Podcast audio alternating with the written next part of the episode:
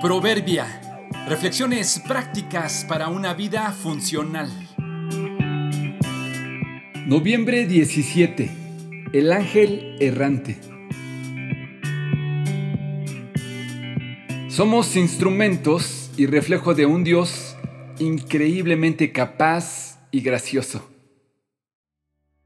En la novela de Roger Elwood, El ángel errante, narra cómo supuestamente un ángel, luego de un largo proceso y una audiencia especial con Dios, recibe un permiso también especial para venir a la tierra y verificar si en verdad Dios es tan bueno como dice ser, el diablo es tan malo como lo mencionan, y la gente merece lo que Dios les da o les quita.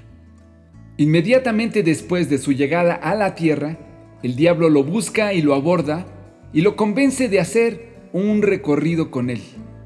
Le va mostrando la enfermedad y el sufrimiento de la gente y poco a poco le va haciendo creer que el malo de la historia en realidad es Dios. En una ocasión en particular, lo lleva a una ópera, donde una artista muy capaz está en escena actuando y cantando de forma tan espectacularmente bella y precisa, casi como los mismos ángeles. El ángel errante queda fascinado con lo prodigioso que son los humanos.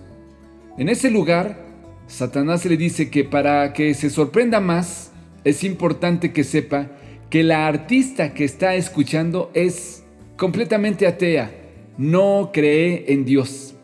Así que ella es una demostración viviente de que no se necesita a Dios para ser capaz y prodigioso. Por supuesto que El Ángel Errante es una novela de ficción y como en todo caso de ficción, se vale imaginar e inventar lo que se quiera. Pero en la vida real también hay gente errante y errada que supone que aún sin creer y honrar a Dios, son capaces y prósperos. La respuesta a este argumento que Dios le da al ángel errante al final de la historia respecto a esta incógnita es, no es que la gente a pesar de no considerar a Dios sea capaz y bendecida, sino que Dios, a pesar de que la gente no lo considera, los hace capaces y los bendice. ¿Estaremos reconociendo y valorando que la capacidad y los logros que tenemos vienen de Dios? ¿O nos estamos colgando las medallas nosotros mismos celebrando nuestros méritos, celebrándonos por ser buenos empresarios, por ser buenos estudiantes, por ser buenos profesionales.